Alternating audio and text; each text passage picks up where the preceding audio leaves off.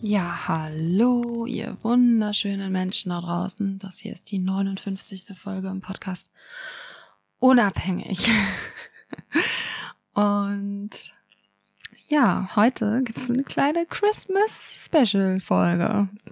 Weihnachtsfolge. Beziehungsweise Feiertagsfolge. Ich möchte heute ein bisschen mit euch darüber sprechen. Ja, was wir so machen können, zu besonderen festlichen Anlässen, Geburtstagen, Weihnachten, Neujahr, ähm, um uns wohler zu fühlen. Wie können wir uns verhalten, wenn wir gerade frisch abstinent sind oder auch wenn wir schon etwas länger abstinent sind, aber ähm, ja, da vielleicht kom doofe Kommentare kommen oder komische Fragen kommen und wie oder was können wir denn da machen?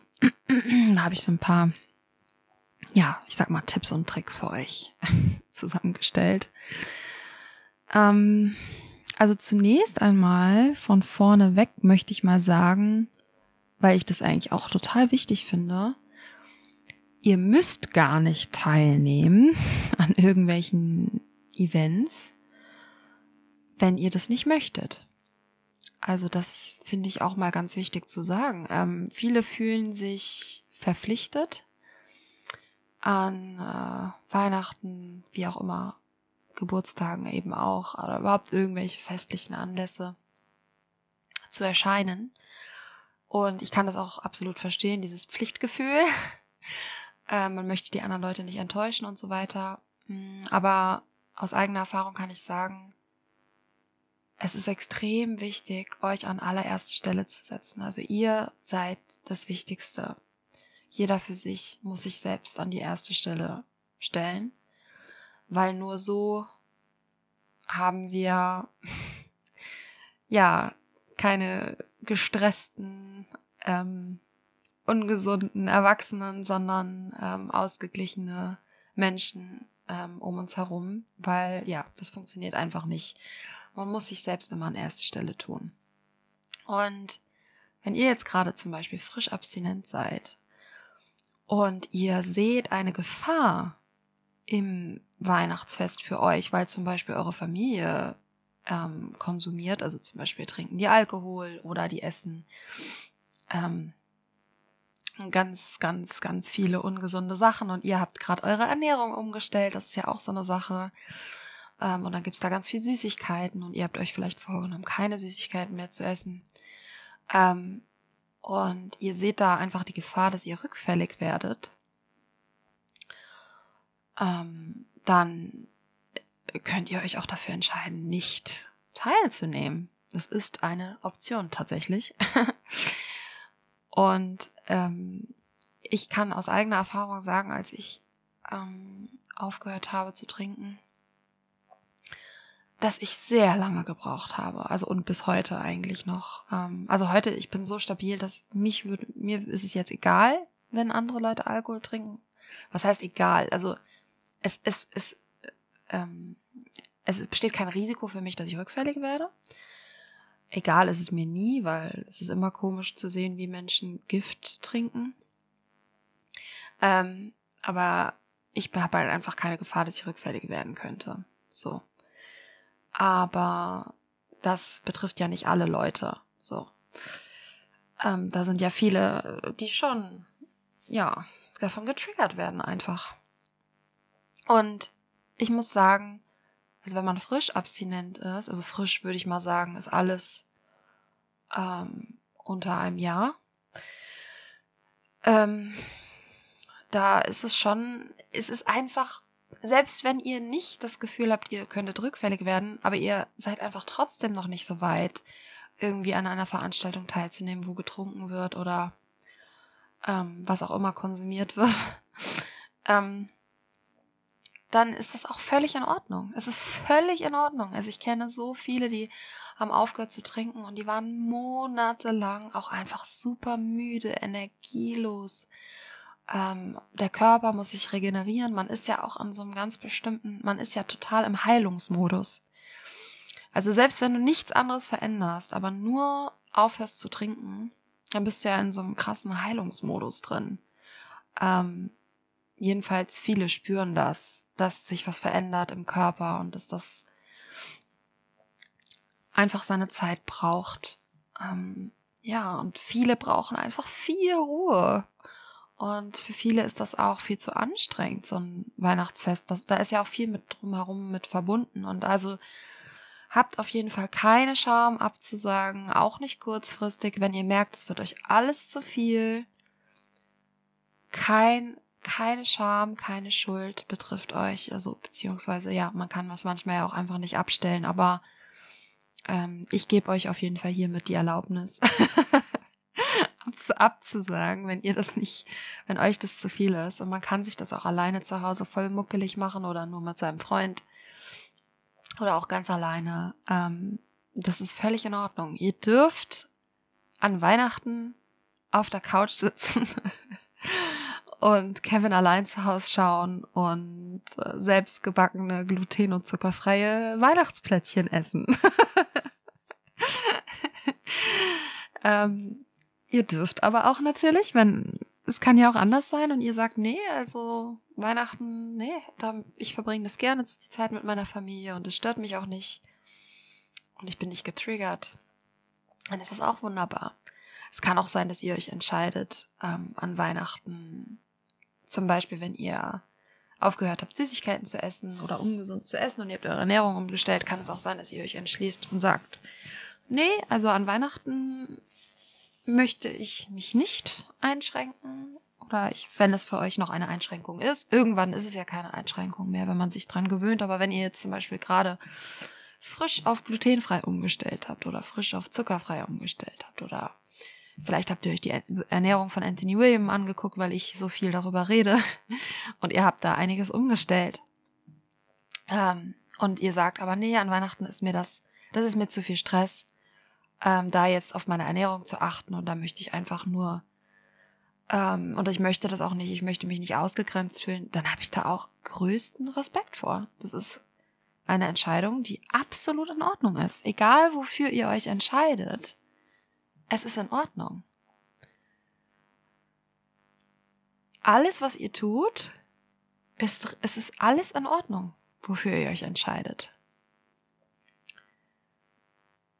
Ähm, das ist so wichtig zu verstehen. Wir müssen, ich glaube, das ist so eine absolut, es ist wirklich eine Epidemie, eine Krankheit der Menschheit, dass alle sich schämen und schuldig fühlen ständig. Das ist dieses System, in das wir geboren werden, ist darauf ausgelegt. Quasi von Geburt an, also von, ja, dass wir die Schuldigen sind und wir uns schämen müssen. Es wird uns zwar nicht so direkt gesagt, aber es wird uns ununterbrochen so suggeriert, wir werden so erzogen. Das ganze System baut darauf auf, wir kommen in die Schule, wenn ihr euch nicht verhaltet, wie ihr sollt, äh, wie es von euch erwartet wird, dann bekommt ihr schlechte Noten, ihr werdet ausgegrenzt, ihr bleibt sitzen, es ist Strafe, Strafe, Strafe, Strafe, Strafe. Wenn ihr euch gut verhaltet und ihr gute Noten schreibt und ihr brav leise im Unterricht sitzt und euch gut verhaltet, dann bekommt ihr Lob, Lob, Lob, Lob. Das ist ein System, was mit Lob und Strafe arbeitet und das ist immer ein System, was mit Schuld und Scham und Belohnung arbeitet, mit Strafe und Belohnung. Das ist halt, das, wir haben das in verinnerlicht. Wir haben das verinnerlicht in uns, dass wir so und so uns ist gutes Verhalten und dann werden wir gelobt und lieb gehabt. Und so und so ist schlechtes Verhalten. Und dann werden wir bestraft und nicht lieb gehabt und uns wird die Liebe entzogen. Und das ist ein sehr, sehr, sehr missbräuchliches und gewalttätiges System, in dem wir da aufwachsen müssen. Und aufgrund dieses Systems, ja, kennen wir es nicht anders, als uns ständig Schuld zu geben. Sagen wir mal, ihr habt euch entschlossen, ihr habt äh, euch entschlossen, auf ähm, glutenfrei umzustellen zum Beispiel. Und das macht ihr jetzt ein paar Wochen und dann seid ihr aber, habt ihr einen schlechten Moment, seid ein bisschen gestresst, seid unterwegs und habt Hunger und habt euch leider vergessen, Snacks einzupacken. Und dann geht ihr am Bäcker vorbei und denkt euch, ach egal, ich kann jetzt einfach nicht anders. Und ihr holt euch ein Brötchen. Und das ist völlig in Ordnung. Solange ihr in eurem Kopf habt, das war jetzt eben ein Ausrutscher und das war jetzt eben etwas, was einfach passiert ist. Und weil es einfach, weil ich gerade einfach mich gestresst gefühlt habe, ich hatte Hunger und ich hatte gerade nichts anderes und dann ist es völlig in Ordnung, dass sowas passiert. Aber stattdessen laufen wir dann meistens mit Schuldgefühlen rum. Wir laufen dann rum und denken uns, oh Mann, ich habe mir doch vorgenommen, glutenfrei zu essen, jetzt habe ich wieder, jetzt habe ich wieder das gegessen, obwohl ich weiß, dass es nicht gut für mich ist. Und so bleiben wir dann. Und meistens durch diese durch diese schuldigen Gefühle und Scham, die wir dann in uns haben, die wir auch meistens übrigens, wir bemerken das ja kaum noch. Für uns ist das ja normal. Es ist ja für uns normal, uns ständig zu schämen und schuldig zu fühlen. Wir bemerken es gar nicht mehr. Das läuft schon automatisch ab. Das ist ja das Verrückte.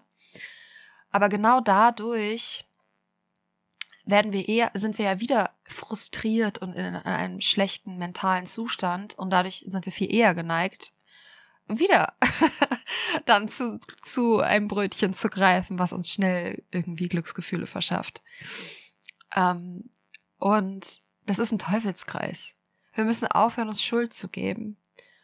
Ja, oder ein anderes Beispiel. Ihr habt euch vorgenommen, keine Pornografie mehr zu schauen, weil ihr gemerkt habt, dass es schlecht ist für euch, für euer Sexualleben, auch für eure Gesundheit.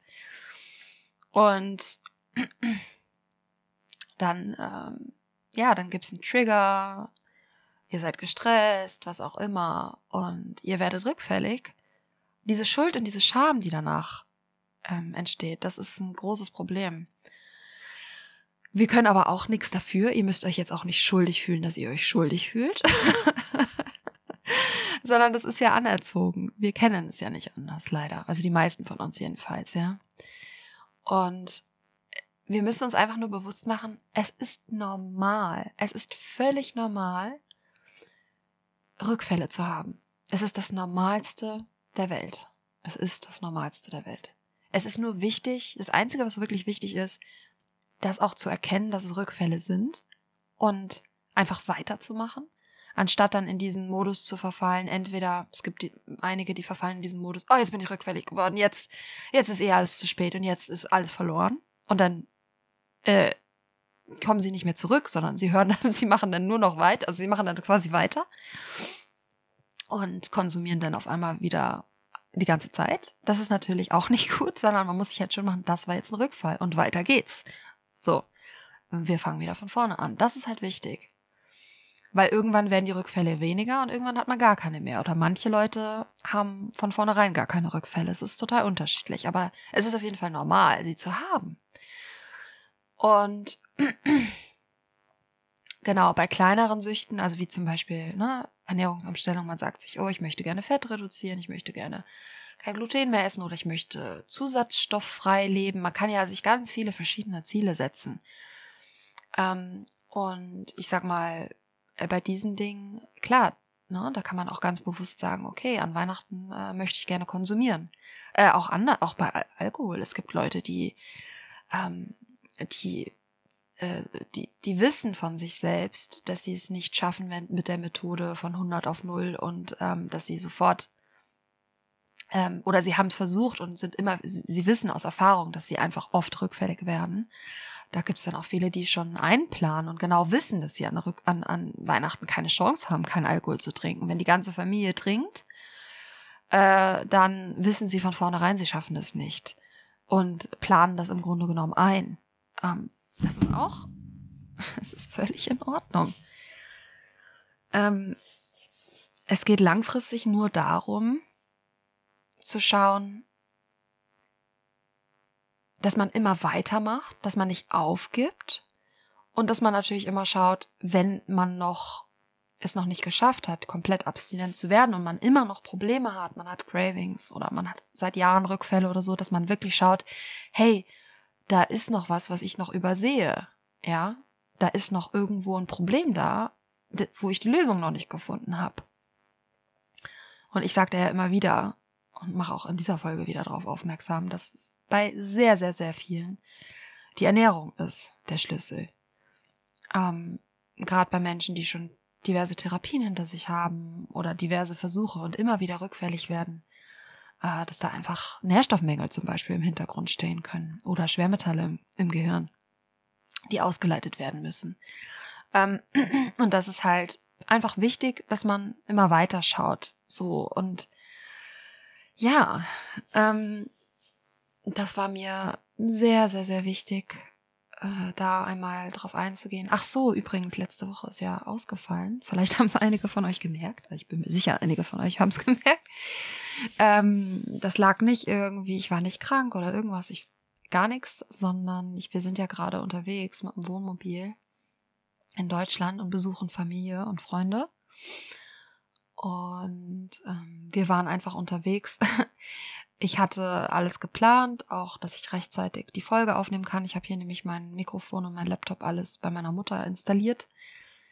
Ähm, aber sie hat dann, äh, ist dann krank geworden. Und deswegen sind wir länger weggeblieben als geplant und so, somit konnte ich keine Folge aufnehmen. Und auch, ich habe auch eine Folge schon ähm, vorab aufgenommen, aber die war halt hier auf meinem Laptop gespeichert. Und ich hatte kein, keine Möglichkeit darauf zuzugreifen und es hochzuladen. Und deswegen ist die ausgefallen. Letzte Woche wollte ich noch Bescheid sagen oder mich dafür entschuldigen. Ja, also Zusammenfassung. Ihr müsst nirgendwo dran teilnehmen. Ihr seid zu nichts verpflichtet. Ihr könnt auch eine, ihr könnt komplett ehrlich sein zu eurer Familie und sagen, Leute, ihr wisst, ich habe vor einem halben Jahr mit dem Alkoholtrinken aufgehört. Ich habe vor einem halben Jahr aufgehört mit Süßigkeiten. Ich habe vor einem halben Jahr aufgehört mit Kokain, was auch immer. Ähm, und wenn so ein Weihnachtsfest, das ist einfach im Moment gerade noch zu viel Stress für mich. Es strengt mich zu sehr an. Ähm, es gibt da Trigger. Äh, Person so und so XY trinkt halt auch. Und wenn ich das sehe, dann ist das vielleicht zu schwer für mich oder ich fühle mich noch nicht gut genug, ich habe nicht die Energie, was auch immer es ist. Ihr könnt einfach ganz ehrlich sagen, was los ist. Viele Leute haben ja Verständnis, aber ihr kennt eure Familie am besten. Wenn ihr das Gefühl habt, nee, die verstehen das überhaupt nicht, dann dürft ihr auch eine Notlüge verwenden, weil ähm, ich meiner Meinung nach sind Notlügen dann okay, wenn es zum Schutz von jemandem passiert. Und in dem Fall ist es ja, um euch selbst zu schützen vor zum Beispiel dummen Kommentaren, vor Verurteilung, vor was auch immer. Also ja, wenn ihr eure Familie eben so drauf ist und sagt, was, das kann ja wohl nicht wahr sein, äh, du kannst uns doch hier nicht im Stich lassen oder ohne dich ist das was, was, was auch immer. Also wirklich, wenn da so die Verurteilungskeule kommt, dann dürft ihr auch eine Notlüge, dann dürft ihr auch sagen, ihr seid krank, ja. Ähm, ich möchte das nur erwähnen. Ich meine, ihr seid vermutlich alle Erwachsenen, die, die diesen Podcast hier hören und ihr könnt es sowieso selber entscheiden. Ich möchte es nur erwähnt haben, falls ihr verunsichert seid. Ähm, ich finde es halt wirklich wichtig, dass ihr euch an erste Stelle stellt. Ihr müsst erstmal eure eigenen Bedürfnisse decken, damit auch die Bedürfnisse von anderen Menschen überhaupt erfüllt werden können. Ähm, ja, weil Menschen, die ihre eigenen Bedürfnisse nicht erkennen und nicht erfüllen, die laufen halt herum und sind gestresst und wütend und ärgerlich und gereizt und das lassen sie dann auch wieder an ihren Mitmenschen aus und das ist auch nicht gut. Also das ist, ja, ich finde es halt total wichtig, dass jeder erstmal auf sich schaut und ähm, genau. Ja, ähm, und dann äh, gibt natürlich verschiedenste Methoden und Techniken, wie ihr damit umgehen könnt, wenn jetzt, ähm, wenn ihr schon, sagen wir mal, ihr habt eine größere Familie oder seid auf dem Fest oder was auch immer, ähm, und ihr, da sind vielleicht auch ja Leute, die ihr nicht so oft seht, und da könnte man sich auch gut vorab schon vorbereiten auf verschiedenste blöde Kommentare, die kommen oder Fragen, die kommen und ihr könnt euch vorher schon überlegen, was ihr da sagen möchtet. Also da sind ja die typischsten Sachen wie, was, wieso isst du denn keine Schokolade? Das kann man doch mal machen an Weihnachten. Ist doch nur eine Ausnahme. Das ist zum Beispiel so ein Spruch. Oder, ach, du bist ja viel zu streng. Ja, das höre ich auch immer wieder, weil ihr dürft ja auch nicht vergessen, wenn ihr mit irgendwas aufhört, wenn ihr mit Süßigkeiten aufhört, mit ungesunder Ernährung, wenn ihr aufhört mit Alkohol trinken, mit was auch immer, das ist ja ein Trigger. Das ist ja ein Trigger für andere Leute. Ihr haltet anderen Leuten den Spiegel vor. Also bei der Ernährung merke ich das immer wieder. Es ist einfach so extrem. Also bei der Ernährung habe ich noch viel schlechtere Erfahrungen gemacht als bei Alkohol jetzt. Ähm, bei Alkohol kamen selten blöde Kommentare oder auch Fragen. Ähm, aber bei Ernährung ist es einfach so heftig, weil es betrifft halt sozusagen jeden Menschen, äh, fast jeden Menschen. Ähm, ja, jeder Mensch, der sich konventionell ernährt, ernährt sich nicht artgerecht und ernährt sich fehl und ist auch in der Regel essgestört. Also es gibt natürlich ganz extreme Abstufungen von Essstörungen und ich rede jetzt nicht von Essstörungen wie Magersucht, Bulimie und Binge-Eating äh, Disorder. Das betrifft ja nicht so viele, auch sehr viele, aber nicht so viele. ähm, aber wie viele Menschen sind bitte übergewichtig? Ähm, und wie viele Menschen haben ein ganz merkwürdiges Essverhalten? Also wie viele Frauen zügeln sich beim Essen und disziplinieren sich selbst und schauen immer, dass sie nicht zu viel davon essen und nicht zu viel da und ständig ist in ihrem Kopf drinne dieses ah, davon lieber nicht so viel und oder so Fragen, die sie im Kopf haben, sollte ich das jetzt noch essen oder lieber nicht? Hm, ich glaube lieber nicht. Ich glaube, das wird dann zu viel. Also dieses, das ist alles krank. Das ist krankhaftes also es soll jetzt keine, keine Verurteilung wieder sein, sondern das ist nicht gesund. Es ist nicht gesund, dass man ähm, ständig über Essen nachdenkt, zu viel, zu wenig oder eben auch ähm, über den Hunger hinaus, essen, so viele essen über den Hunger hinaus. Also es gibt tausende von verschiedenen von ähm, ähm, essgestörten Verhalten. Das kommt einfach davon, wenn man äh, Essen isst, was nicht für den Menschen gemacht ist.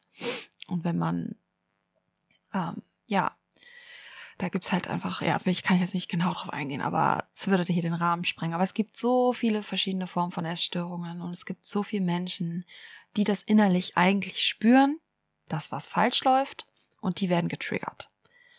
Wenn du jetzt zum Beispiel, ihr esst irgendwie, was weiß ich, das Festessen und dann gibt's Nachtisch und ihr habt euch entschlossen, den Nachtisch nicht zu essen oder ihr habt äh, selber was mitgebracht, was ähm, einen eigenen Nachtisch gemacht oder Kekse gebacken oder so, die eben äh, nicht so gesundheitsschädlich sind.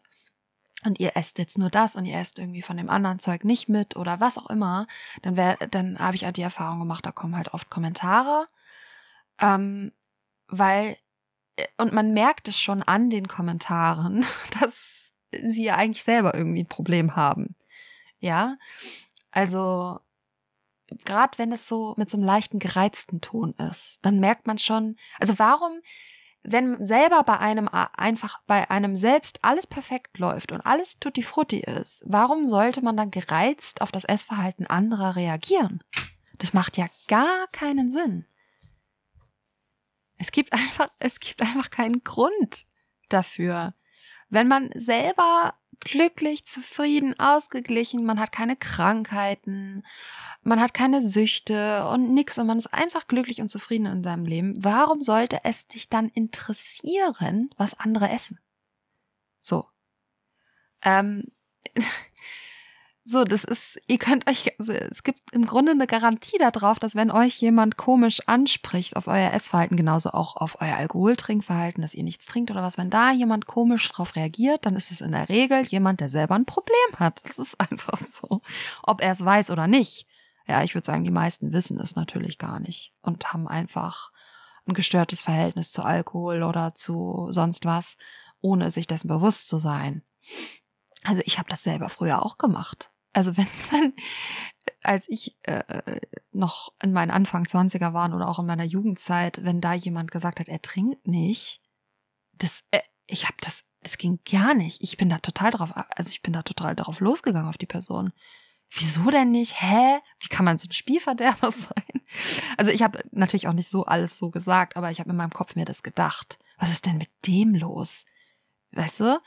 Und wenn man so reagiert, dann ist es eigentlich schon ein Anzeichen, ja, dass bei einem selbst eigentlich irgendwas nicht normal läuft. Also mich hat das wirklich getriggert, wenn Leute keinen Alkohol getrunken haben. Oder mich hat das sogar getriggert, wenn die wenig getrunken haben.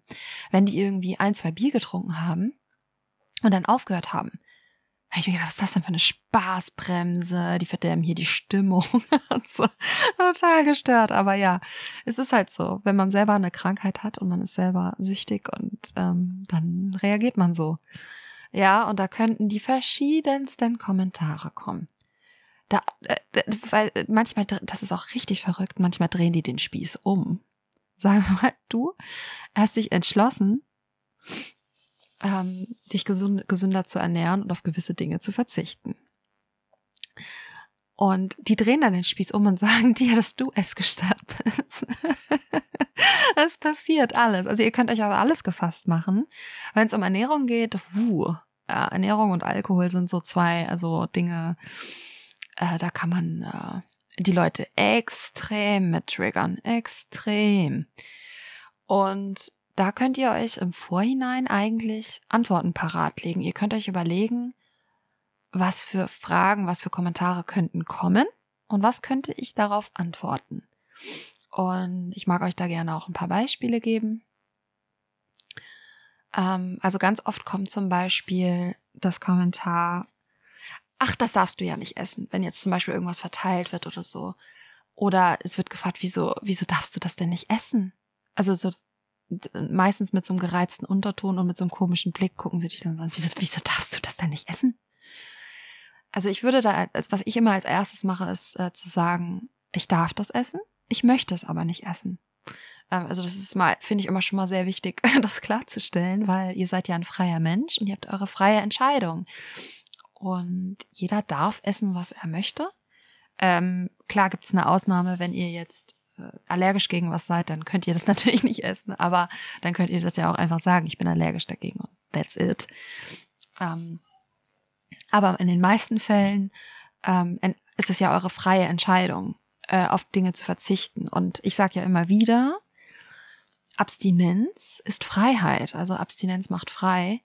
Ähm, da ist einfach so ein Logikfehler in uns drin. So, das ist halt, mh, mm, stellt euch vor, wir nehmen jetzt mal die Spezies Elefant und die Spezies Elefant wird, ähm, die wird jetzt einfach statt dem, was sie normalerweise essen, die essen ja Obst zum Beispiel oder ne, Gemüse, Obst und Grünzeug, das sind ja reine Pflanzenfresser. Und jetzt würde man über Jahre, die im Zoo, würde man den Fleisch untermischen. So. und ähm, unter das Gemüse mischen. Oder Milchprodukte oder Eier oder irgend sowas. So, und jetzt, ähm, der natürlich würde der Elefant auch Symptome bekommen. Ja, der würde auch eine Diabetes zum Beispiel entwickeln oder ähm, irgendwelche Krankheiten, was auch immer. Ich weiß jetzt nicht, ob Elefanten Diabetes bekommen können. Auf jeden Fall würde er irgendeine Krankheit bekommen oder Verhaltensauffälligkeiten zeigen, Gereiztheit, Aggressivität oder auch Süchte entwickeln, merkwürdiges Essverhalten. Ist ganz normal. Wenn man Essen isst, was nicht artgerecht ist, dann entwickelt man komische äh, Krankheiten, Verhaltensweisen und Symptome. Oder ihr würdet, ein besseres Beispiel ist noch, man würde dem Elefanten äh, äh, Zucker untermischen und ähm, irgendwelche Konservierungsstoffe und E-Nummern und Essig oder was was ich, so Sachen halt, die wir Menschen glauben, das ist normal zu essen, tut keine andere Spezies auf dem Planeten, aber wir glauben, das ist normal. Ähm, gegorenes, gegorenen Apfel zu essen, das ist ja Essig, ist ja vergortes Zeug eigentlich. ähm, so, und man mischt jetzt dem Elefanten diesen ganzen Kram unter, der bekommt Symptome und Krankheiten oder wird zeigt ganz komisches Verhalten und Auffälligkeiten. Und jetzt würde man dem Elefanten diese Sachen äh, irgendwann wieder wegnehmen. Ja. Und äh, Entschuldigung, jetzt habe ich kurz den Faden verloren. ähm, ja, genau. Also, wo war ich? Ja, man würde jetzt anfangen, ähm, de, den Elefanten diese ganzen Sachen wieder wegzunehmen und ihm nur die Sachen zu geben, die eigentlich für ihn da sind. Also Obst und Gemüse. So. Also erstens würde man dann nicht von Verzicht sprechen, sondern man würde von Befreien sprechen. Man hat diesem armen Elefanten diesen ganzen Müll äh, wieder weggenommen und ernährt ihn jetzt wieder artgerecht, so wie es sein sollte, ohne irgendwelche Zusatzstoffe, Konservierungsstoffe, äh, ohne ähm, ja alles Mögliche, ohne Eier und und Käse und was weiß ich nicht was, sondern man ernährt ihn wieder artgerecht. Man würde überhaupt nicht von Verzicht sprechen. Von Verzicht sprechen wir ja nur, weil alle anderen weiterhin äh, äh, weiterhin Sachen essen, die, die sie krank machen. Ja, das müssen wir, wir müssen das verstehen, dass wenn wir damit aufhören, auch mit Alkohol trinken, Pornografie schauen, was auch immer, wo, was auch immer eure Sucht ist, wenn ihr damit aufhört und ihr habt aber eine Gesellschafts, ihr habt aber eine Droge, die gesellschafts, äh, gesellschaftlich akzeptiert ist, oder ihr habt ein oder ihr, äh, ihr ernährt euch jetzt gesund und aber gesellschaftlich ist es ja ganz normal, sich ungesund zu ernähren, äh, dann, dann kommt man ganz leicht in diesen, in diesen Denkfehler, dass man selber auf etwas verzichtet und die anderen dürfen weiterhin das essen. Aber in Wahrheit ist es so, dass ihr euch befreit von etwas, was euch krank macht und was übrigens auch alle anderen krank macht. Und das, was ihr jetzt macht, das ist normal und richtig. Und das, was die anderen machen, ist krank und falsch. so, und wenn man jetzt diesen Elefanten die Sachen wegnehmen würde, wie gesagt, da wird man gar nicht auf die Idee kommen zu sagen, oh, der muss jetzt aber verzichten auf seine Eier und auf seine Konservierungsstoffe und auf seinen Zucker und auf seine Schokolade. Man gibt ja auch keinem, man gibt doch keinem Elefanten Schokolade. Aber wir Menschen glauben, dass wir, für uns ist das in Ordnung, Schokolade zu essen. Und selbst wenn man da ähm, andere Spezies nimmt, jetzt zum Beispiel den Bären, den man als Omnivor bezeichnet, was ich auch Quatsch finde. Also der ist ja ist Carnivor und ähm, hat zu einem gewissen Prozentzahl, der ist aber sehr klein ähm, isst er ein paar äh, Beeren und ähm, Honig. Das ist aber ähm, ja trotzdem noch ein Karnivor. Eigentlich alle Karnivoren essen zu einem gewissen Teil übrigens einen kleinen Teil Obst. Ähm, auch Füchse essen übrigens Erdbeeren. Also das ist ganz normal. Aber es ist halt irgendwie 70, 80 Prozent Fleisch. So, das ist dann immer noch ein Karnivor. Wie dem auch sei, ich schwank wieder, ich schweife wieder ab. ähm, äh, aber selbst da würde man nicht auf die Idee kommen, dem Bären ähm, Schokolade zu geben, hochverarbeitetes Pro Produkt mit viel Fett, Zucker. Schokolade ist außerdem eine Droge, weil da Koffein drin ist und das eine psychoaktive Substanz ist. Also man kommt ja auf diese Idee gar nicht. Aber bei Menschen ist, glauben wir, ist das normal. Und zufälligerweise sind alle Menschen krank. Ach, übrigens, ich weiß nicht, ob ihr das äh, in meiner Instagram-Story gesehen habt, aber laut offiziellen Zahlen, also offiziell, also die Kassenärztliche Ver äh, der Kassenärztliche Verband hat 2021 ganz offiziell gesagt, dass 45 Prozent der Deutschen chronisch krank sind. 45 Prozent laut offiziellen Zahlen sind chronisch erkrankt. Das ist ein Wahnsinn, weil natürlich erstens mal die Dunkelziffer sehr hoch ist, weil sehr, sehr, sehr, sehr viele chronisch kranke Menschen ähm, gar nicht zum Arzt gehen, äh, weil sie ihre, ihre chronische Erkrankung nicht lebensbedrohlich ist. Also zum Beispiel äh, chronische Kopfschmerzen, also wiederkehrende Kopfschmerzen. Die Leute nehmen halt einfach eine Schmerztablette und das war's. Die gehen deswegen gar nicht zum Arzt. Das ist aber auch eine chronische Erkrankung. Ähm, ganz viele Männer vor allem gehen halt gar nicht zum Arzt oder nur, wenn sie halb am Sterben sind. Äh, also äh, die Dunkelziffer, ich zum Beispiel bin ja auch nicht in der Ziffer drin der chronisch Erkrankten. Ähm, ich habe, äh, weil ich ja zum Beispiel ja gar nicht in die Entgiftung gegangen bin oder in die Therapie. Ähm, und ich weiß auch gar nicht, ob Suchterkrankungen übrigens überhaupt zu den chronischen Erkrankungen zählen. Offiziell, das weiß ich gar nicht. Aber also da fallen ja extrem viele nochmal durchs Raster. Also da könnt ihr ja nochmal locker 10, 20, 30 Prozent oben on top hauen. Und der Rest, die restlichen 30 Prozent oder was, die ähm, keine chronischen Erkrankungen haben, haben halt Symptome und Symptome sind die Vorboten von chronischen Erkrankungen. Anthony William zum Beispiel sagt, das äh, hat noch vor zwei oder drei Jahren gesagt, dass neun von zehn Menschen bereits krank sind. Und ich glaube, heute sagt er sogar schon zehn von zehn. Also fast alle Menschen sind krank. So, und chronisch krank halt eben auch. Und wir, das ist so genial, die Menschen sind so genial. Ich meine, sagen wir mal, wir nehmen jetzt wirklich nur die 45 Prozent. Ja, wir nehmen jetzt nur die rein höchst offizielle Zahl, dass die Hälfte aller Deutschen sind chronisch erkrankt und wir hinterfragen immer noch nicht unser Essverhalten. und hinterfragen immer noch nicht so viele Dinge nicht. Immer wieder dieselbe Leier. Ja, der hat Stress.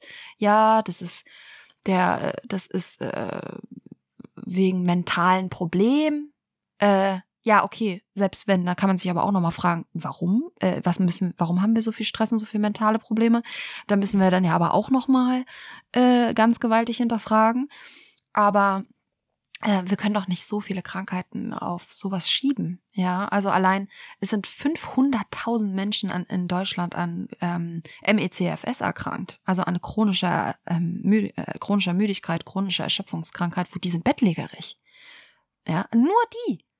Ja, dann kommt Multiple Sklerose, Autoimmunerkrankung, es kommt so viel Sachen. Es ist Wahnsinn. Es ist absoluter Wahnsinn, wie viele Menschen krank sind. Und trotzdem wird nicht hinterfragt. Ähm, die Medien schweigen äh, komplett. Und wenn man dann, wenn wir uns dann entschließen, ja, wir, wir sind jetzt hier diese kleine Gemeinschaft, kleine Gruppe von Menschen, die sagen, nee, ich verändere was, ich möchte gesund sein. Wir sind dann diejenigen, die im Fokus stehen. Wir werden angegriffen. Äh, wieso isst denn du das nicht? Das ist aber auch nicht normal, dass du das nicht isst. Du kannst es doch ab und zu mal essen. Und wenn du das jetzt gar nicht mehr isst, das ist aber asketisch. Oh, du, was machst du denn für eine Askese? Äh, oder das ist aber auch, äh, das ist aber auch essgestört, wenn du gewisse Sachen gar nicht isst. Es ist, äh, es ist gesund und äh, man, wenn man die Balance hält, alles in Maßen. Mhm. Ja, hat uns total weit gebracht, alles in Maßen. Übrigens, wisst ihr, woher dieser Spruch alles in Ma Maßen kommt? Dieser Spruch, alles in Maßen, ist von der Industrie selbst auf die Menschen losgelassen worden. Den haben die selber erfunden, den Spruch, um den Menschen zu suggerieren, es sei okay, in gewissen Maßen, zu einem gewissen Grad ungesunde Dinge zu essen. Hinterfragt das mal. Hinterfragt mal, warum es überhaupt als normal und sogar als gesund gilt, ungesunde Dinge zu essen. Wie gestört ist das? Das ist total gestört. Und es wird aber als normal suggeriert. Selbst ihr, ihr, denkt euch jetzt bestimmt auch, wenn ihr das hört, so, hä, aber es ist doch irgendwie normal. Man, man kann das gar nicht begreifen, weil wir das so gelernt haben. Weil die Industrie zum Beispiel diesen Spruch erfunden hat, alles in Maßen. Absichtlich übrigens, absichtlich, um euch zu irritieren, um die Menschen davon zu überzeugen, es sei normal, zu einem gewissen Grad giftige Dinge zu essen. Dinge, die uns schaden. Ähm, schaut euch, recherchiert mal, schaut euch mal die Geschichte an von der Tabakindustrie, von der Alkoholindustrie. Die machen das bis heute. Das ist so, die nutzen alle möglichen, alles, was sie kriegen können. Das sind so berechnende, das ist so, ach, die versuchen einfach alles, um euch davon zu überzeugen, es ist normal, zu einem gewissen Grad Drogen zu konsumieren. Es ist sogar gesund, es ist normal, es ist schön, es ist, die, die, die schaffen das mit ihrer Werbung, mit ihren Methoden, mit ihren Techniken, mit ihren Tricks. Ja, Nathalie Stüben hat da mal über die Tabakindustrie, das war, hat die mal was extrem Interessantes auch äh, heraus recherchiert, dass zum Beispiel die Leute von der Tabakindustrie absichtlich auf Frauenrechtsdemonstrationen gegangen sind und da ganz absichtlich Frauen hingestellt haben, die rauchen, in, also und haben äh, Leute, Frauen davon überzeugt, die in der Frauenrechts Frauenrechtlerbewegung waren, also die sozusagen süchtig gemacht, damit die dann als Stilikone, als äh, als ähm, ja vor, wie heißt das, als vorangehende Frauen sozusagen, die ja Ikonen, ja genau, die in der Frauenrechtsbewegung aktiv sind, dass die rauchen, um das dann, also die haben da echt gezielt Frauen positioniert auf diesen Demonstrationen, um das irgendwie so als Symbol der Frauenrechtsbewegung zu, zu, ja, zu kreieren. Also das muss man sich mal vorstellen. Das sind somit, das sind die Methoden, mit der die Industrie arbeitet. Und tun, und zwar sämtliche Industrien sämtliche Industrien, auch die, Mas die Industrie, äh, die ähm, Tierprodukte herstellen. Das muss man auch mal hinterfragen. Die, die, also, ach, es gibt so viel zu hinterfragen, Leute, wirklich. Ihr könnt jeden Lebensbereich der Welt euch nehmen und hinterfragen.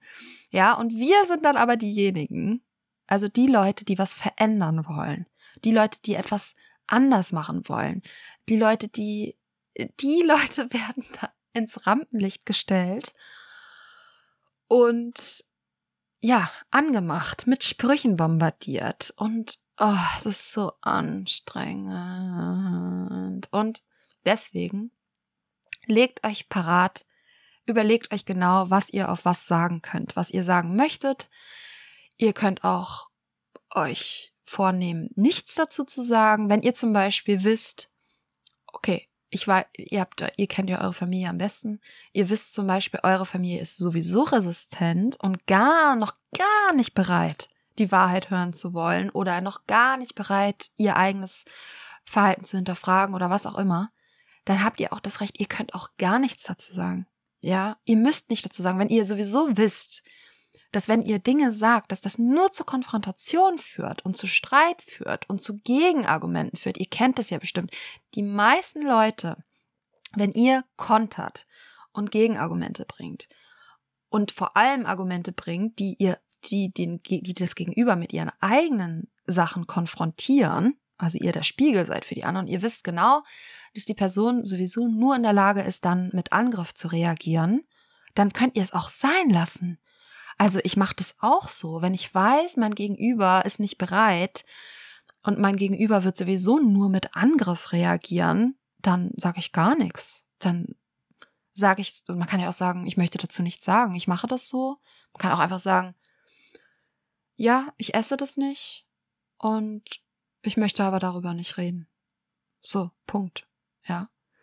Weil also wenn ihr wisst, dass es sowieso nur zu Konfrontation führt oder wenn ihr wisst, dass euer Gegenüber einfach nicht reflektiert ist, wenn ihr wisst, dass euer Gegenüber sehr unbewusst ist, wenn ihr wisst, dass euer Gegenüber ähm, nicht in der Lage ist, sich selbst zu hinterfragen, wenn ihr wisst, dass euer Gegenüber traumatisiert ist und ähm, aufgrund des Traumas die Person einfach zu viel Schmerz empfinden würde, wenn es mit seinen eigenen Verhaltensweisen und Konsummustern konfrontiert wird. Ja, das gibt's ja auch ganz oft. Wie viele Leute fühlen sich extrem angegriffen, wenn ihr zum Beispiel auch ein gutes Beispiel ist, wenn ihr mit dem Kaffee trinken aufhören wollt oder ihr habt aufgehört mit dem Kaffee trinken und ist ja auch eine Droge und ihr seid dann jetzt beim Essen und vielleicht esst ihr das gleiche wie die anderen, aber dann trinken alle danach einen Kaffee und ihr nicht. Ja, manche Leute fühlen sich dadurch angegriffen. Ich habe mich, das war ich auch. Ich habe das auch gemacht. Ich fand das ganz komisch, wenn Leute dann Tee getrunken haben und kein Kaffee. Da habe ich mich auch, ich habe mich dadurch natürlich nicht bewusst, ich habe es in dem Moment natürlich überhaupt nicht geschnallt, aber ich habe mich angegriffen gefühlt. Ich habe, weil man wenn man in dieser Sucht drin ist und wenn man instinktiv, man weiß ja, jeder spürt ja eigentlich innerlich, ich bin süchtig davon, ich kann ohne meinen Kaffee ja gar nicht existieren. Und wenn da jemand anderes ist, der keinen Kaffee braucht, dann zeigt er dir in dem Moment den Spiegel vor, hier, ich lebe ohne Kaffee. Ich brauche keinen Kaffee, um zu funktionieren. Ich habe Energie ohne Kaffee zu trinken, dann zeigt er euch doch in dem Moment den Spiegel vor und im Grunde genommen kommt dann die Spiegelreflexion, was kommt bei euch an? Ich kann ohne Kaffee habe ich keine Energie. Ohne Kaffee bin ich müde. Das spiegelt der andere euch in dem Moment, wo er keinen Kaffee trinkt und vielleicht nur einen Tee trinkt.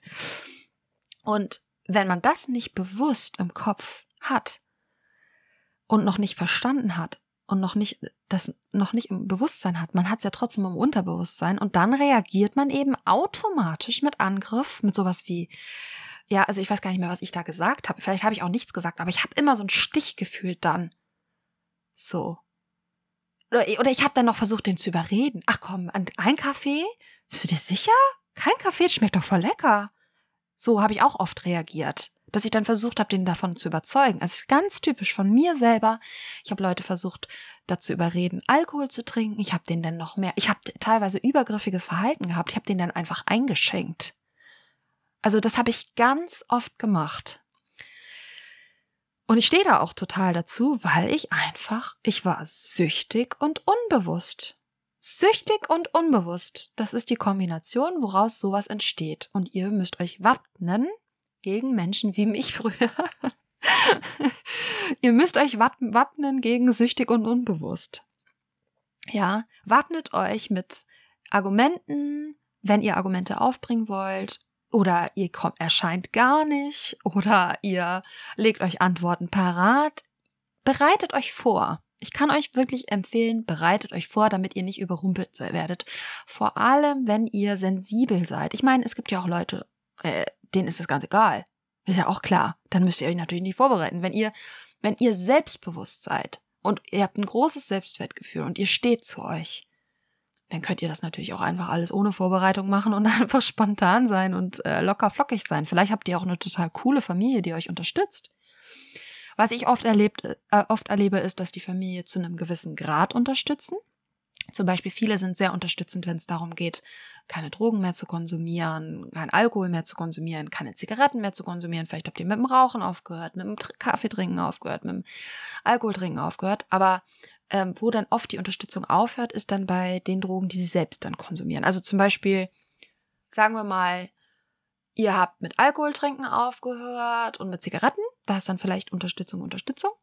Aber dann wollt ihr auch mal im Kaffee trinken aufhören und da hört es dann vielleicht auf, weil die Familie selber Kaffee trinkt. Und da wird es dann schwieriger, weil man ja selber wieder, weil ihr wisst, ne? Die sind ja selber süchtig. Oder da hat man vielleicht auch noch Unterstützung. Ja, vielleicht habt ihr super gesunde Eltern. Gibt es ja auch einige, die gar trinken keinen Kaffee, weil die davon überzeugt sind, dass es ungesund ist. Oder die Herzrasen davon bekommen. Also manche Leute ähm, kriegen ja die direkten Konsequenzen von Kaffee zum Beispiel und kriegen Herzrasen und wissen dadurch, dass es ungesund ist. Ja. Ähm, aber dann zum Beispiel geht's beim Schokokuchen als Schokodessert, Schoko, vielleicht Mousse Schokolade als Nachtisch, da hört's dann vielleicht auf bei der Unterstützung. Auch da müsst ihr ähm, euch dann überlegen, wie ihr damit umgehen möchtet. Und ich rate aber immer, immer dazu zum Frieden.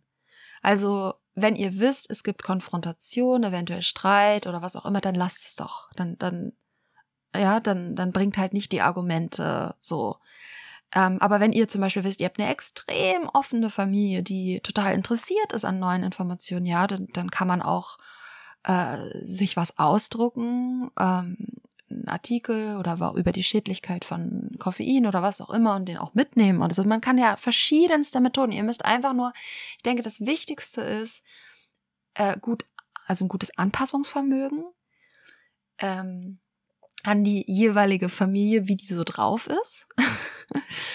ähm, und eben nicht zu sehr in diese, nicht, nicht zu sehr in dieses Streitding reinzugehen. Also, weil das, ich würde das immer versuchen zu vermeiden. Also, wenn ich merke, oh, es wird meinem Gegenüber jetzt hier zu viel, der hat zwar Verständnis dafür, dass ich aufhöre zu trinken, aber hat kein Verständnis für meine Ernährungsumstellung, ähm, dann höre ich auch auf, dann sage ich da auch nicht mehr. Dann bringe ich jetzt auch keine Argumente mehr oder erkläre warum oder so, sondern ich lasse es dann einfach gut sein.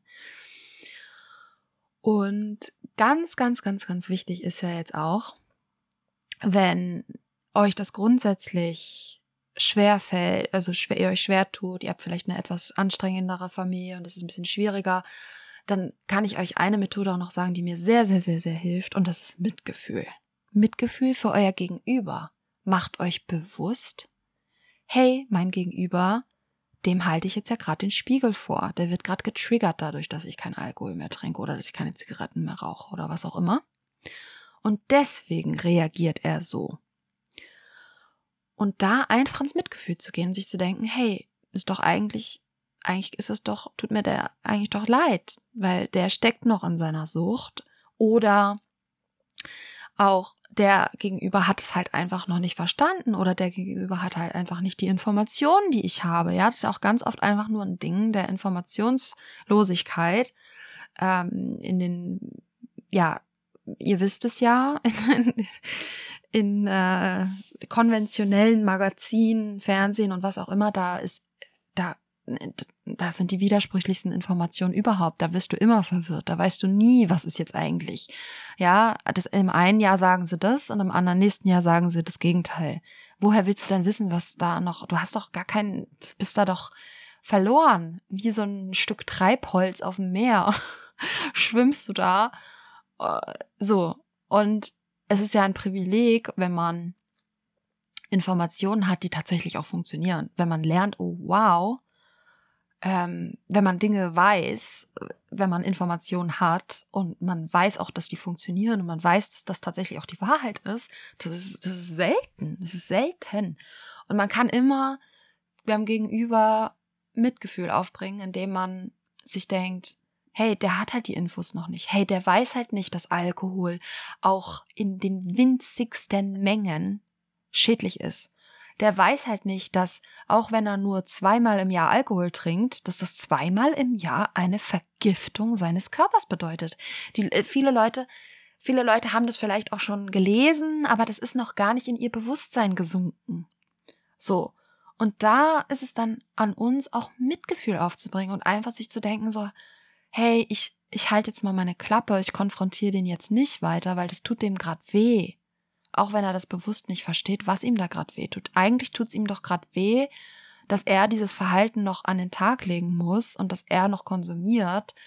Und ich zeige ihm jetzt hier gerade den Spiegel vor. Das tut ihm weh. Und oder der oder die Person weiß es halt einfach nicht besser. So und da ne auch dann in die Lage hineinversetzen und sich mal überlegen, ja, guck mal, ich würde doch genauso reagieren, wenn ich es nicht wüsste. Oder ich würde doch genauso reagieren, wenn es mich gerade triggern würde. Dass wir da auch nicht dann irgendwie den Leuten das auch noch vorhalten. Ja, also das ist das Schlimmste, was ihr machen könnt, wenn ihr so, sowas sagt wie, ja, das, das sagst du jetzt nur, weil du halt keine Ahnung hast. Oder das sagst du jetzt nur, weil du halt die Informationen nicht hast. Oder das sagst du jetzt halt nur, weil du gerade getriggert wirst. Oh, macht das nicht. Also das, davon rate ich euch auf jeden Fall ab, weil das ist echt gemein. Das ist, das ist nicht nur gemein, es ist vor allem auch einfach extrem unproduktiv. Also es ist einfach nur, es ist extrem provokativ. Es provoziert nur, es führt zu nichts. Euer Gegenüber wird sich sofort verschließen und auf keinen Fall dann offen sein für Informationen oder neugierig sein für das, was ihr da macht. Ähm, es wird das Gegenteil bewirken. Ja, das ist ganz klassisch. Da werden, wenn der eine eine Partei ergreift und der, den anderen angreift, dann, dann ergreift der andere automatisch die Gegenposition, auch wenn er das nicht mal, selbst wenn er davon nicht mal richtig überzeugt ist. Einfach nur, weil man eben angegriffen wird und dann durch, wenn du angegriffen wirst, baust du halt ein Schutzschild auf. Du, du automatisch wie so ein Reflex ziehst du dann halt eine Mauer hoch. So. Und deswegen, das, das, davon rate ich wirklich tatsächlich komplett ab. Ich rate auch davon ab, irgendwie den anderen aufzuklären, wenn er das gar nicht will. Ich würde wirklich, also ich kann euch nur sagen, wie ich das mache. Ich gehe mit der äh, Methode vor, einfach mal, einfach nur, ich ziehe mein eigenes Ding durch und lebe etwas vor. Also ich, ich gehe einfach mit einem bestimmten Beispiel voran. Ich gehe mit dem Beispiel voran. Ich werde euch auch noch ein Beispiel jetzt sagen, wie ich das jetzt hier mache bei meiner Familie, ähm, dass ich was anderes esse als die. Und entweder sie fragen mich und sprechen mich drauf an, dann bin ich gerne bereit zu erzählen. Und wenn ich dann merke, mein Gegenüber macht jetzt langsam dicht oder der hat sich das jetzt fünf Minuten angehört und war fünf Minuten offen dafür für die Information und jetzt merke ich langsam, ah, jetzt wird er fahrig oder gereizt oder was auch immer, dann höre ich auch auf. So.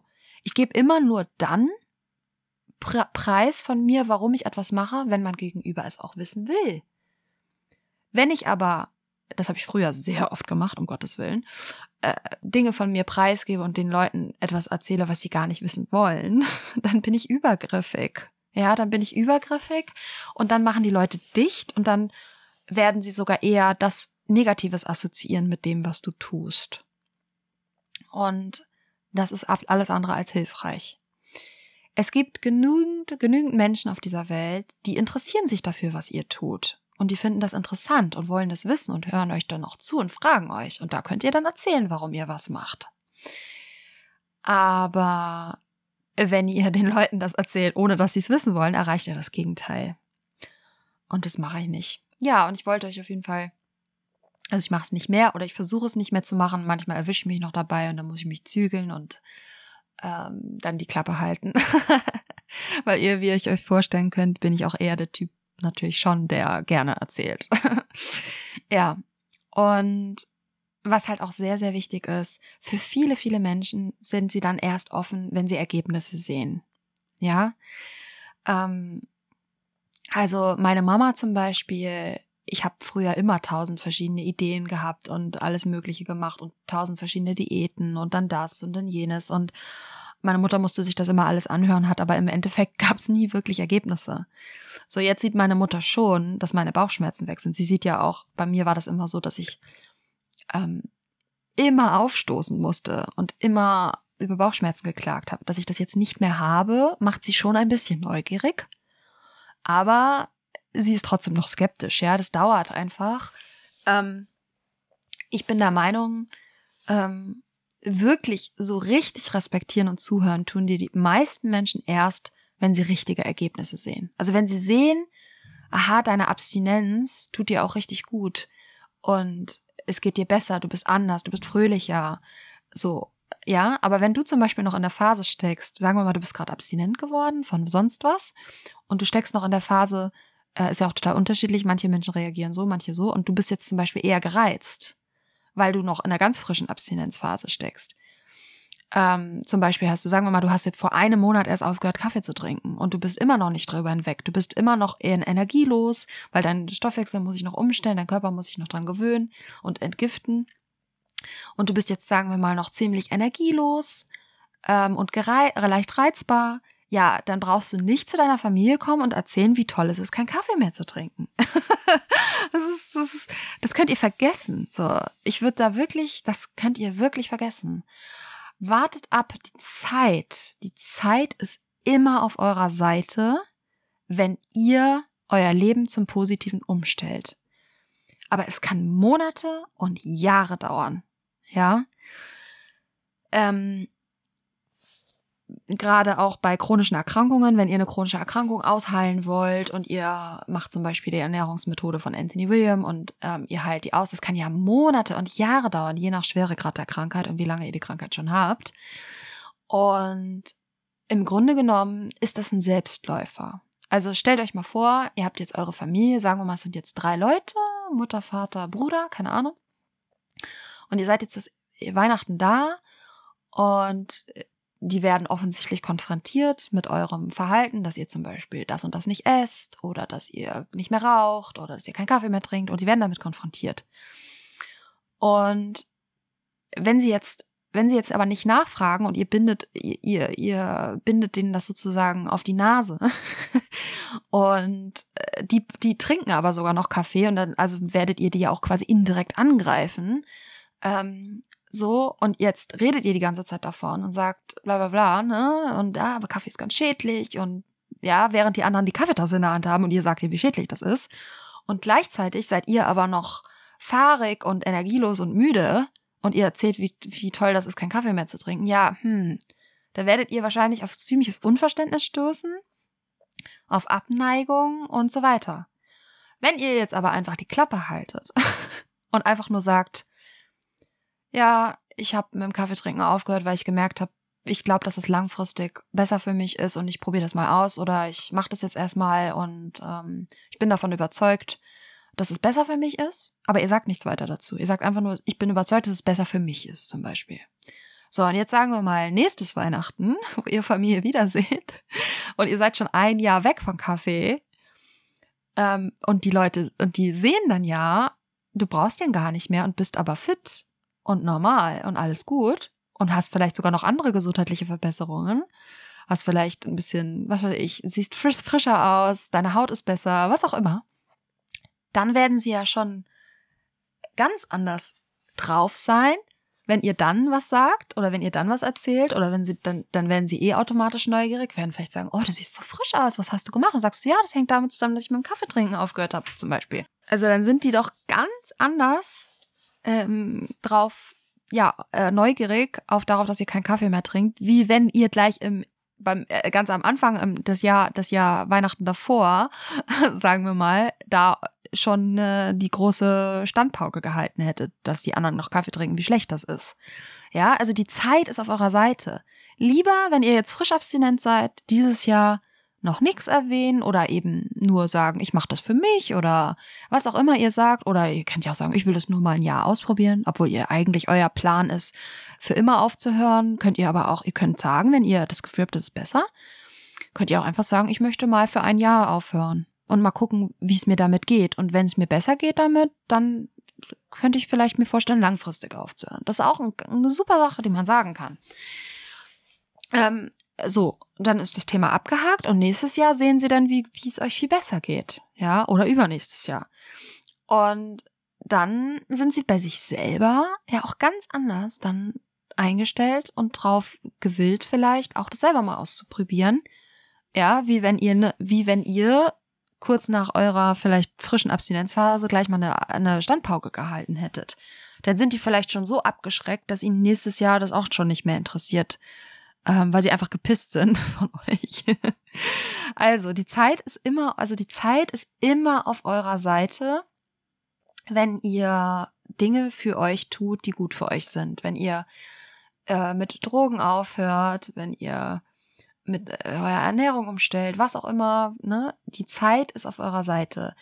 Ähm, und es ist durchaus so, dass wenn man Dinge neu umstellt, dass das die ersten Monate und auch die ersten ein, zwei Jahre schwierig ist und auch eine krasse Umstellung bedeutet und für euch selber auch, für euch selbst auch einfach schwierig ist, Dinge umzusetzen. Und ihr habt vielleicht auch Rückfälle am Anfang. Ist völlig normal. Also bei meiner Ernährungsumstellung nach Anthony William, mein Gott, es war ein langsamer Prozess. Ich habe ja eine Folge darüber gemacht, könnt ihr euch anhören über ähm, meine Krankheiten habe ich eine Folge gemacht und mein und dann danach die Folge ähm, mein Heilungsweg mit Anthony William oder warum Anthony William. Ähm, da könnt ihr euch das genau anhören. Ja, da hört ihr euch könnt ihr könnt ihr euch anhören, dass das auch bei mir ein langsamer Prozess war, ein langsamer Umstellungsprozess. Dann sind trotzdem auch noch mal nach einem Jahr neue Symptome aufgetreten, äh, weil ich dann beim Kaffeetrinken aufgehört habe, weil der Kaffee der maskiert halt diverse Symptome weil du ja permanent auf Drogen bist. Also da gibt's ja so viele Turbulenzen auch bei einer Umstellung. Also sowohl bei einer Abstinenz, also wenn man Abstinenz wird, also ich, ich bin jetzt seit, ich bin bald zwei Jahre trocken und ich würde sagen, ich bin immer noch, äh, es ist immer noch irgendwie turbulent. also ja, gebt euch da ein paar Jahre Zeit und dann, wie gesagt, die, Seite, die Zeit ist auf eurer Seite. Wenn ihr Sachen macht, die für euch gut sind, dann werden die Leute das sehen, früher oder später. Und dann werden sie euch auch nicht mehr so angreifen, sondern eher neugierig sein. Ja. Es ist immer die Art und Weise, wie ihr mit den Leuten redet und seid weise. Seid weise. Überlegt euch vorher, was sage ich, was sage ich nicht, zu wem kann ich was sagen ähm, und so weiter. Ja, ähm, trefft differenzierte Entscheidungen. Ja. Genau. Ja, jetzt haben wir auch schon wieder eine Stunde rum. Und ich hoffe, ich habe jetzt nichts vergessen. Achso, ich wollte noch ganz kurz erzählen, wie wir das machen an Weihnachten. Also ähm, mein Sohn, mein Partner und ich, wir ernähren uns alle nach Anthony William auch sehr streng nach William. Da gibt es ja ganz viele verschiedene Abstufungen, je nachdem auch wie krank man ist und was man hat, gibt es da ja verschiedenste Modelle. Also wir sind ja sehr strikt auch mit, ähm, mein, mein Partner ist so am strengsten, der isst äh, zum Beispiel auch gar kein Salz ähm, und so weiter. Und da ist natürlich klar, okay, der hat wir können nicht das normale essen, was die anderen alle essen, essen. Und wir machen das so, zum Beispiel jetzt an Heiligabend gibt es bei meiner Familie traditionell Matjes, ähm, also das ist so eingelegter Hering, ähm, mit Kartoffeln und mit so einer Hausfrauensoße, also mit so einer ähm, sahnigen Soße. Ja, und die Kartoffeln essen wir ja auch. Da haben wir schon mal eine Gemeinsamkeit. Also die Kartoffeln können wir ja auch essen. Ich mache dann eine Hausfrauensoße mit ähm, Joghurt mit statt Sahne nehmen wir einen Joghurt, der auf Kokos basiert.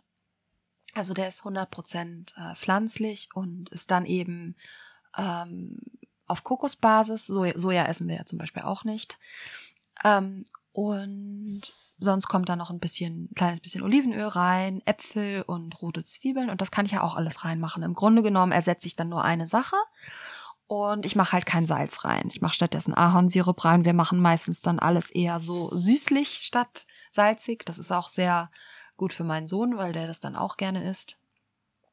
Unsere, wir haben dann also einfach zwei Schalen mit Hausfrauensoße da stehen.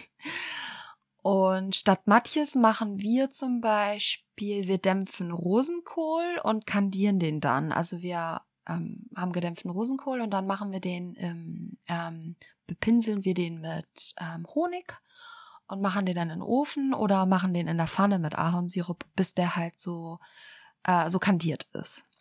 Genau, Zucker verwenden wir natürlich nicht. Ähm, aber Ahornsirup und Honig sind ja auch ähm, sehr gesund. Genau. Natürlich verlieren die auch fast alle Vitamine, wenn man sie kantiert, ist ganz klar. Das geht jetzt auch nicht darum, für uns an Weihnachten ähm, ein super gesundes Essen zu machen, sondern einfach nur ein Essen, was nicht schädlich ist und das reicht uns. Wir detoxen und reinigen und ernähren uns gesund in unserem Alltag jeden Tag. Und an Weihnachten sind wir dann schon so, dass wir sagen, okay, äh, da machen wir ein bisschen Abstriche. Aber die Kartoffeln sind zum Beispiel eh gesund und ähm, die Soße natürlich nicht so. und kandierte Rosenkohl. Rosenkohl ist gesund, das kandierte ist jetzt nicht so. Ist halt einfach, Hauptsache es ist nicht schädlich. Ähm, ich wollte jetzt auch nicht genau unser Menü erzählen, sondern ich wollte einfach nur äh, zeigen, äh, wie wir das machen. Und mein Freund, der isst auch dann die Hausfrauensoße nicht, weil da auch kein, äh, weil da auch kein Fett ist. Also der ist halt nochmal auf einer ganz anderen Liga an Reinigungs, Reinigung unterwegs. Ähm, und äh, aber ich glaube, ach doch, ich, er hat gesagt, sogar an Weihnachten macht er sogar eine Ausnahme. Ja, stimmt. An Weihnachten wird er sogar das essen. Er würde auch sogar ein bisschen äh, Salz essen. ähm, genau, also wir machen dann an Weihnachten ein bisschen lockerer und ersetzen einfach die Dinge, die wir nicht essen, mit Dingen, die wir essen.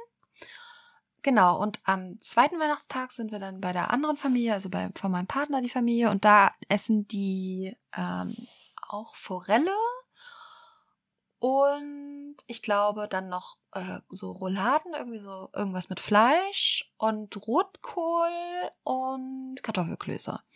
Genau, und wir machen das dann so, ich, wir essen, wir machen dann auch die Kartoffelklöße. Die mache ich dann einfach. Ähm, äh, so dass es halt auch für uns in Ordnung ist. Ähm, eben ohne Butter oder so, sondern eben einfach nur Kartoffelklöße mit Kartoffelmehl und gestampften Kartoffeln. Und dann Rotkohl, ähm, der ist auch sogar aus dem eigenen Garten von äh, den Eltern und der ist aber mit Salz und da haben wir gesagt, da habe ich dann schon mit äh, meinem Freund drüber gesprochen, er hat gesagt, das ist in Ordnung. Ich meine, wir essen sonst so gut wie nie Salz. Wenn wir einmal an Weihnachten Salz essen, ist das gar kein Problem. Man darf ja auch eine gewisse Menge Salz essen, ohne dass es schädlich ist. Nur ist es halt äh, viel zu viel unserer Meinung nach, was heute, was, was so konsumiert wird. Und ähm, also wir haben dann schon mal die Kartoffelklöße, die wir mit denen teilen können, den Rotkohl, den wir teilen können.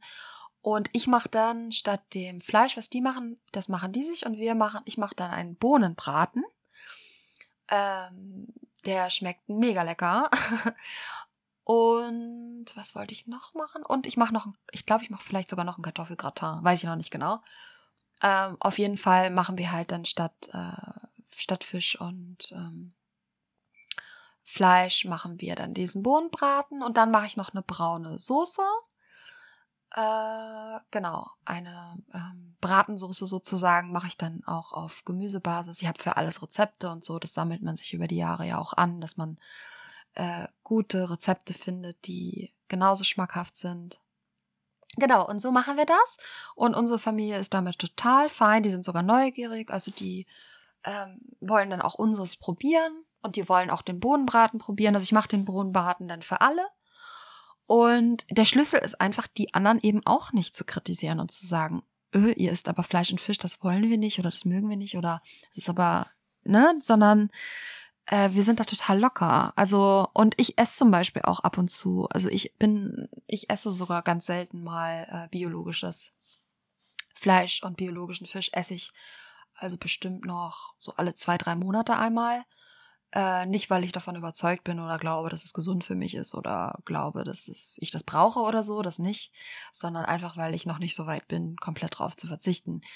Ähm, mir hilft das manchmal, wenn ich äh, ja noch ein bisschen zu kompensieren ähm, mit meinen Emotionen. Äh, ab und zu brauche ich das dann mal so. Ähm, aber ich habe langfristig zum Beispiel vor, komplett vegan zu leben. Bin nur noch nicht so weit. Mein Partner ist da schon weiter, der braucht es einfach nicht und Das ist dann auch völlig in Ordnung. Und wir sind da halt einfach, jeder hat sein eigenes Tempo, jeder hat seine eigenen Überzeugungen, ja.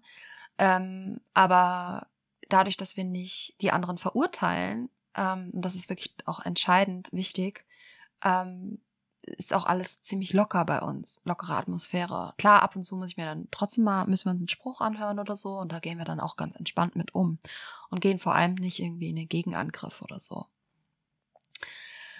Ja, und dann, was Süßigkeiten angeht, da schreibe ich immer vorher in unseren Familienchat auf WhatsApp eine Nachricht, dass ich möchte, dass bitte keine Süßigkeiten verschenkt werden, vor allem an meinen Sohn, das ist besonders wichtig. Der hat äh, ja ADHS und ähm, wenn der zum Beispiel Schokolade isst oder Zucker oder so, dann kriegt er sofort äh, ein Symptom aufflackern. Also der wird dann hyperaktiv und völlig kirre im Kopf. ähm, und ich sage dann immer vorher schon Bescheid. Ich möchte bitte, also ich sage allen Familienmitgliedern Bescheid, dass ich möchte, dass bitte keine Schokolade verschenkt wird und keine Süßigkeiten verschenkt werden. Und stattdessen backe ich dann vorher schon Kekse, die eben glutenfrei sind, zuckerfrei sind, ähm, und die mache ich dann auch gleich für alle, so dass alle die probieren können. Und äh, backe einen Gewürzkuchen, den mein Sohn liebt. Ähm, also ich sorge dafür, dass dann trotzdem leckere, süße Sachen da sind. Was ich auch noch mache dieses Jahr, was echt extrem lecker ist, ist so eine ähm, aus Ahornsirup und Mandelmus, so ein Zeug. Ach, das schmeckt so gut, oh Gott. Äh, das schmeckt auch immer allen mega gut. Ähm, ist, das ist natürlich auch, ne, ist natürlich auch viel Fett drin und viel Zucker. Also was heißt, kein, kein schädlicher Zucker, aber trotzdem ist es halt eine Kombination, die ich normalerweise nicht essen würde. oder nur ganz selten zu besonderen Gelegenheiten halt, ja, oder auch Kekse backen und Gewürzkuchen, das mache ich natürlich normalerweise im Alltag nicht, aber an Weihnachten kann man eben dann mal auch so ein paar Leckereien machen und dann eben aber welche, die nicht äh, gesundheitsschädlich sind und dann bereite ich mich halt so eben vor. Aber zum Beispiel noch vor zwei Jahren oder so, äh, wenn ich da, das hätte ich nicht geschafft. Da hatte ich auch gar nicht die Energie, so viele Dinge vorzubereiten. Also dann noch äh, Kekse zu backen und einen extra Braten zu machen. Und wenn ihr da noch gar nicht die Energie für habt, weil ihr vielleicht noch andere Krankheiten habt oder äh, warum auch immer, Depressionen habt oder was auch immer, und ihr habt da gar nicht den Kopf und die Kraft dafür, äh, dann lasst es halt. Vielleicht ist dann die Entscheidung für euch an Weihnachten das zu essen, was die anderen essen. Ja, jeder muss das für sich selber entscheiden. Und niemand macht da irgendwas falsch, sondern man muss immer für sich selbst abwägen, immer abwägen. Okay, schaffe ich das? Kann ich das und das machen? Oder ist da meine Familie total, reagiert die da total negativ drauf? Ist mir das zu viel Stress? Gehe ich vielleicht gar nicht an Weihnachten hin? Bleibe ich vielleicht zu Hause? Immer wägt für euch ab, was die beste Option ist, ja? Seid smart, seid weise, überlegt, denkt nach, was ist das Beste für alle. Genau. Ja, und so machen wir das. Und so hoffe ich, dass ich vielleicht die ein oder andere Anregung vielleicht für euch hatte. Ähm, vielleicht, ja, hat euch das jetzt nicht weitergeholfen oder es war äh, für euch irgendwie nicht relevant. Ähm, aber vielleicht war ja der ein oder andere Gedankenanstoß für euch dabei und hat euch vielleicht irgendwie geholfen. Ähm, genau. Ja, ich glaube, ich lasse es jetzt dabei. Ich hatte mir eigentlich noch eine Liste gemacht mit Sprüchen und was ich was ich alles, was man alles sagen kann, was man alles kontern kann. Ähm, aber ich glaube, das könnt ihr auch alleine. Ich glaube, ich, ich glaube an euch, dass ihr ähm, ja für euch den richtigen Weg findet und die richtigen Argumente und das, was ihr sagen wollt oder was ihr auch nicht sagen wollt. Ähm, ich bin, ich habe da volles Vertrauen in euch. also meine Lieben, ich wünsch, wünsche euch ähm, frohe Weihnachten, ein frohes Fest ähm, besinnliche Tage, macht euch nicht zu viel Stress, achtet auf euch. Ähm, das ist das Wichtigste, dass es euch gut geht. Und ja, habt eine schöne Zeit.